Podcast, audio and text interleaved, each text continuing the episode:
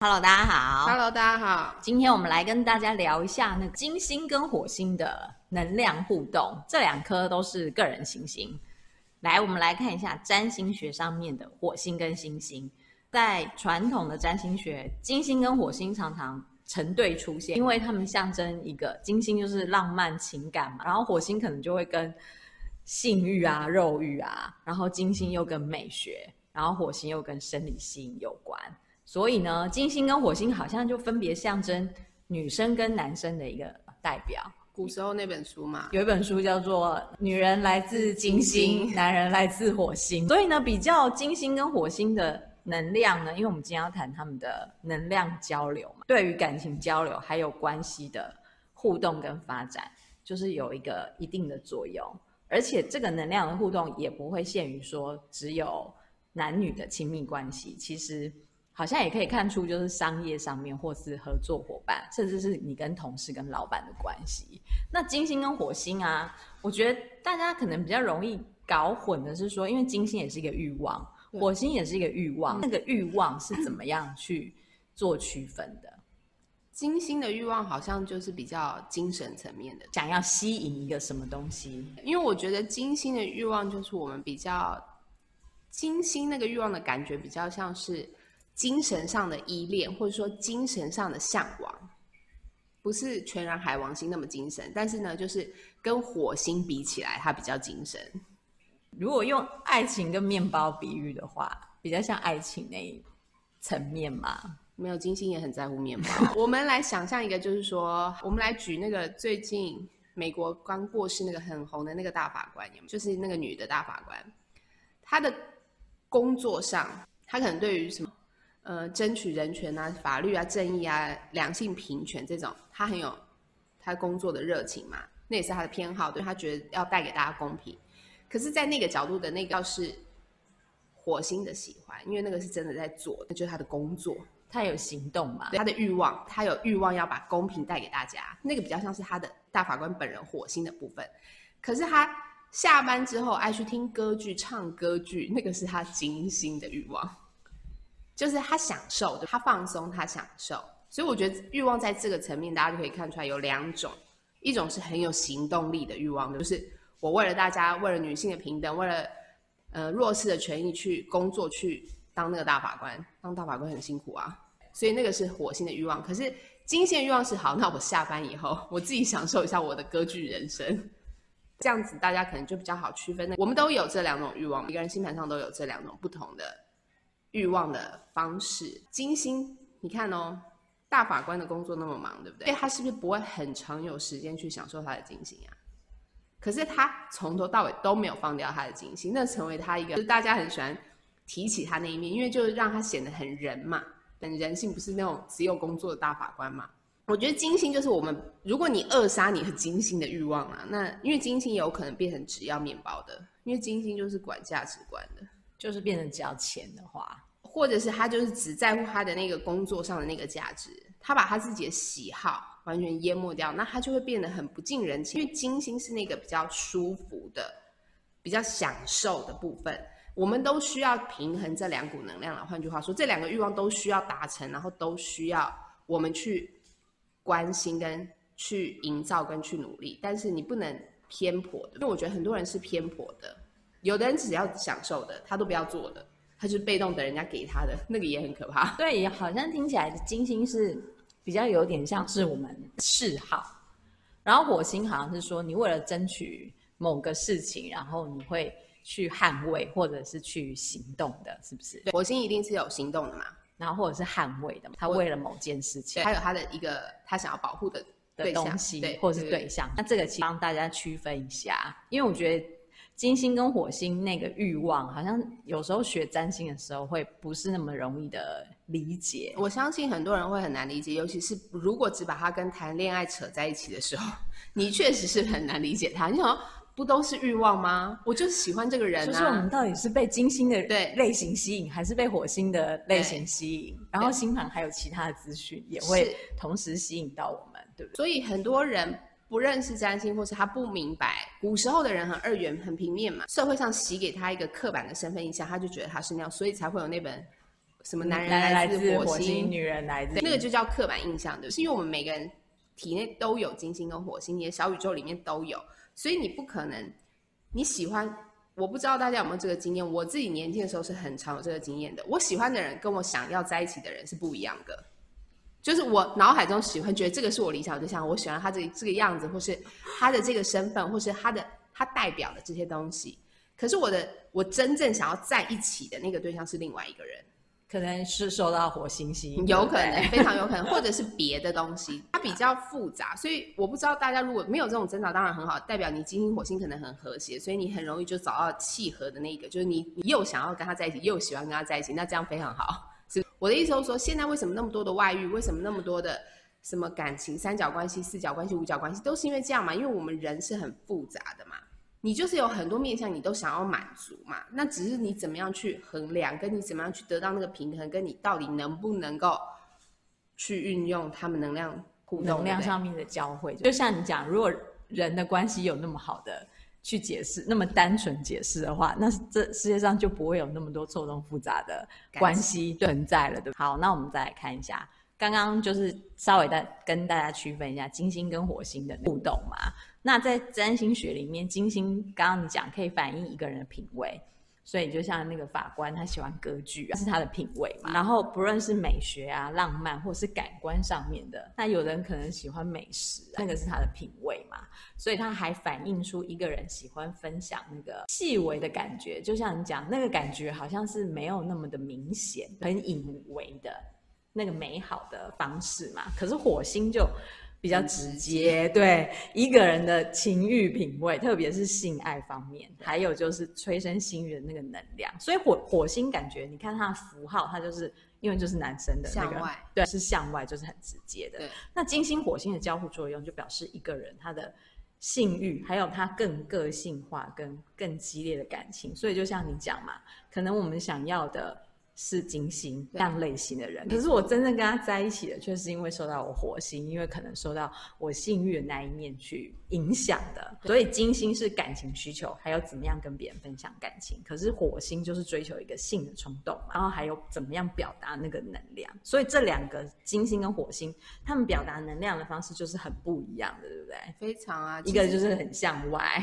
其实大家看这个，你就可以看得出来嘛，就是为什么很多男生可以一夜情好，就是外。外遇，因为他是不是都受他的火星驱动，就是他性冲动嘛的能量、嗯、没有，因为他就只是感觉到受到另外一个肉体的吸引，然后他就结束那个肉体吸引之后，他其实就会回去他老婆或是他的女朋友那里，因为那是他的金星或是他的月亮，他就回去了，因为他的那个火星的能量宣泄出去之后，他还是会回归正轨。如果那个叫做正轨的话啦，就是说传统上的定义嘛，火星的能量那个宣泄的话是很快的，很快就没了。那金星感觉是可以比较。细水长流那种吗？比如说，你爱你家的宠物，或是你爱你的父母，或是你爱你的小孩，那个爱会不见吗？就一定会延续啊。很困难不见，对不对？要要经历过很奇怪的事情，才有可能会不见。基本上，爱很难不见，所以爱会一直存在，很难消失啦。对，只是说大家喜欢把金星，因为金星跟月亮，好，这里又要讲月亮了，因为月亮是一种依赖，是那种母亲的感觉，安全感。所以很多男人他会跟金星外遇，他的金星想要外遇，可是他还是回到他老老婆月亮那里比较有安全。可是呢，他跟他外遇对象搞不好不是，他有一个固定的外遇对象是他的金星，可是他还有十个火星的外遇对象，对象 真实的故事。所以你只要想一下，你就知道程度是有差别的。所以人的那个情感面是很复杂的，你到底是受到你的哪一个行星的驱使去做那样子的喜好的决定？越原始的人就越容易被驱使嘛，他就越容易控制不了他自己。那大家都会有一个浪漫的幻想，就是哦，我的金星、火星、月亮都是同一个人这样子。那当然是很理想啊！如果你有这样好命的，那祝福你。对，就是说你的金星、火星都跟月亮合相，对，合在一起，然后你就挑到那个万中选一的对象，然后还没有别的相位，对，你又觉得有安全感，然后你又对他无止境的产生幸运，然后你又觉得他真是可爱的不得了，那非常好，恭喜你，lucky。对，lucky，那个是地球上可能我不知道哎，有没有有啦，有，有没有几亿分之一这样子，应该是不太可能发生了，很少很少。绝大多数的人都是靠我们后天，因为我们还有社会，还有土星、木星嘛，我们靠很多社会的制约来管束我们自己的火星，甚至金星。留在月亮那里。绝大多数，因为你想要形成一个家庭的话，对，因为神话上面金星它也是有很多个男朋友嘛，对不对？金星，如果我们大家都能够发挥自己的金星，享乐啊，享乐，对，那这个地球会是一个非常非常享充满享受，可能会有点可怕的地方。就是说，金星如果太过放纵，其实跟火星是差不多一样被约束的话，其实是差不多一样可怕的。所以，为什么我们要让这些能量都？如果你可以把它，你用这个能量，而不是他用你，用那当然是最理想的，和谐的去运用它。找别的方式，不要把它全部都用在人际关系、跟性爱、跟就是男女的。对，如果你把它局限在这里的话，你永远都会在那个游戏里面。那那个游戏就是你星盘要你怎么演，你就会一直演，一直演，然后你演十几、二十次、三十次，演到你死之前都还是这个状态，因为你就很容易被驱动。可是。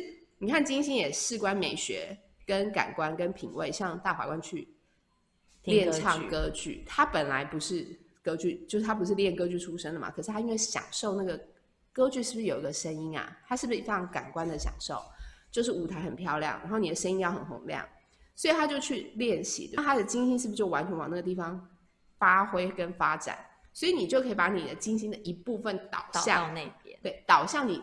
培养你生活当中的品味跟美学，跟享受另外一种感官，而不是只有肉体的那种感官，而不是只有那个身体层面的关啦。因为那个东西其实真的很不持久啦。因为你如果很依靠那个的话，为什么那么女生那么多女生爱去做医美？就是因为她们依靠自己的肉体嘛，她怕她自己年老色衰以后，男人就不喜欢她了，对吧？是女人就不喜欢她，不管她是为男人还是为女人。但是我的意思就是说，那个是非常精心肤浅的那一面。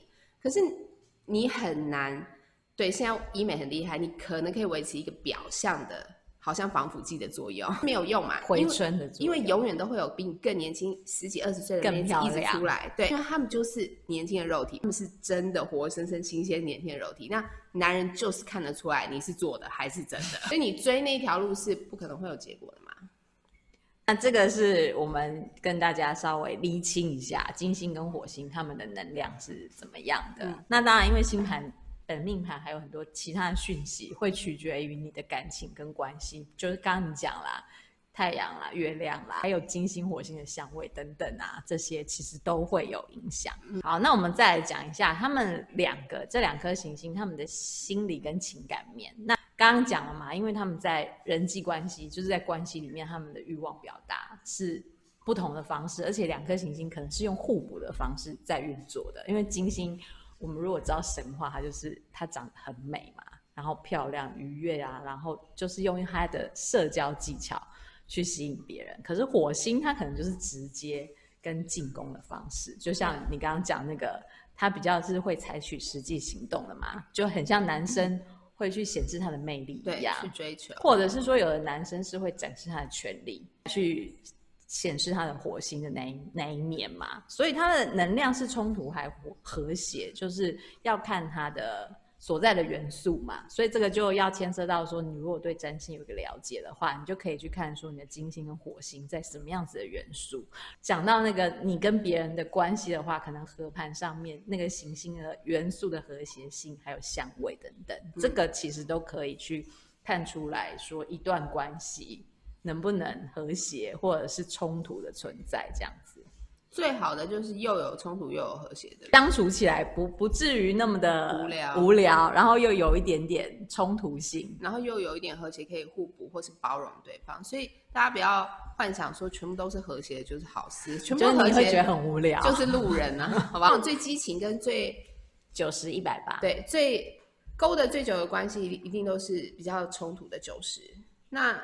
最激情的可能就是一百八，细水长流的可能就是一百二。一百八就是那担心书上面讲的嘛，两个可能元素是不一样的，但是基本上的性质是一样的，就是会勾在一起嘛，比较容易勾在一起。然后可能其他星盘里面有别的和谐的相位，就可能还可以相处在一起啦。这是适用于这个谱。就是所有的关系其实都适用，不是只有限于男女男女关系。那刚刚有讲到那个四元素的能量的调和嘛，就是我们可以去基本上看一下金星跟火星的元素啦，这个是最基本的。比如说，因为我们知道四元素就是风、火、水、土嘛，元素比较调和的，就是风跟火。风需要火，需要风的助燃嘛，那风如果没有火，就没办法流动嘛，因为煽风点火嘛。水跟土的话就，就两者就很好栖息啊。那水量刚好，才不会变成一滩烂泥。相同元素。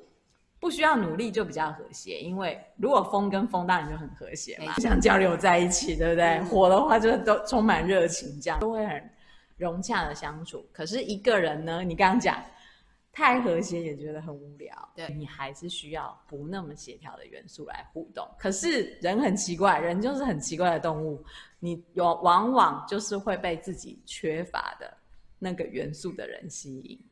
就是就是这么的奇怪，所以和谐最和谐的组合，大家可以去自己去检验看看啦。元素相同，可是不同星座。嗯、对，比如说水元素的话，元素相同，水元素的话可能巨蟹、双鱼，不同星座嘛。然后最不和谐的，比如说水象跟火象，水火不容，可能火元素想吵，一到水那边就熄了，他们就会在不同的层面上互相消耗。但实际上，我们还是要看星盘上面很多的、很很多很多的讯息嘛。但是用元素来区分是一个比较简单的方式。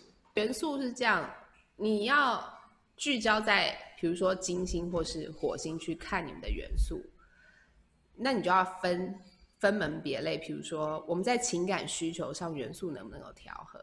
我们在床上元素就是火星能不能 调和？所以你要分开看，你比较觉得你看得到东西。因为你整张星盘去看，你很乱嘛。所以如果大家只是想要聚焦在，如果大家要把金星跟火星聚焦在一个很浅薄的只有谈恋爱的状态的话，那你你可以这样看嘛。那当然只有关系层面，不只是这样嘛。对。刚前面有讲到，他也掌管你跟工作或合作伙伴。比方说好了，你在艺术产业工作，那你的金星是不是就很适合？比如说你代理的经，你代理的艺术家，或是你是一个经纪人。那你是不是必须要跟那艺术家有某种程度的共鸣啊？你们才能够把这个样的作品推向这个市场嘛？